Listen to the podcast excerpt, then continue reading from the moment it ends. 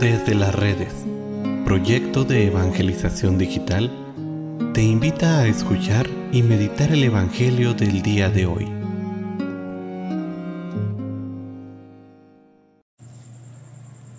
El día de hoy, sábado 25 de junio, escuchemos con atención el Santo Evangelio según San Lucas. Por aquellos días, le llegó a Isabel la hora de dar a luz y tuvo un hijo. Cuando sus vecinos y parientes se enteraron de que el Señor le había manifestado tan grande misericordia, se regocijaron con ella. A los ocho días fueron a circuncidar al niño y le querían poner Zacarías, como su padre. Pero la madre se opuso diciéndoles, no, su nombre será Juan. Ellos le decían, pero si ninguno de tus parientes se llama así. Entonces le preguntaron por señas al padre cómo querían que se llamara el niño. Él pidió una tablilla y escribió, Juan es su nombre. Todos se quedaron extrañados. En ese momento a Zacarías se le soltó la lengua, recobró el habla y empezó a bendecir a Dios.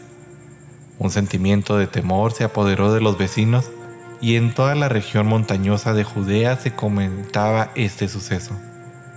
Cuando se enteraban de ello se preguntaban impresionados, ¿qué va a hacer de este niño? Esto lo decían porque realmente la mano de Dios estaba con él. El niño se iba desarrollando físicamente y su espíritu se iba fortaleciendo, y vivió en el desierto hasta el día en que se dio a conocer al pueblo de Israel. Palabra del Señor. El Evangelio del día de hoy nos presenta la gran alegría que trajo para toda la comarca el nacimiento de Juan el gran precursor, el bautista. Si algo le está haciendo falta hoy al mundo es esta alegría que nace del corazón.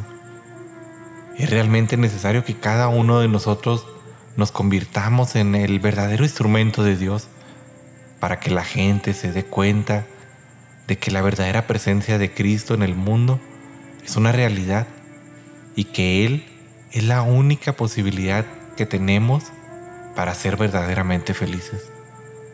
Nuestra sonrisa, nuestra alegría, nuestra sencillez ante las cosas y ante el mundo son la mejor invitación para que el mundo crea. Zacarías no podía hablar, así que tomó lo que tenía a la mano, y es así como el plan de Dios continúa adelante.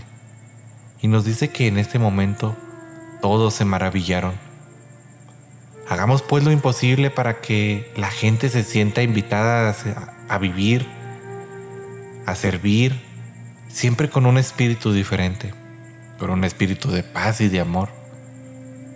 Recuerda que tú puedes ser el instrumento para que Dios llegue al corazón de los demás, que lo conozcan y que vivan esta gran alegría.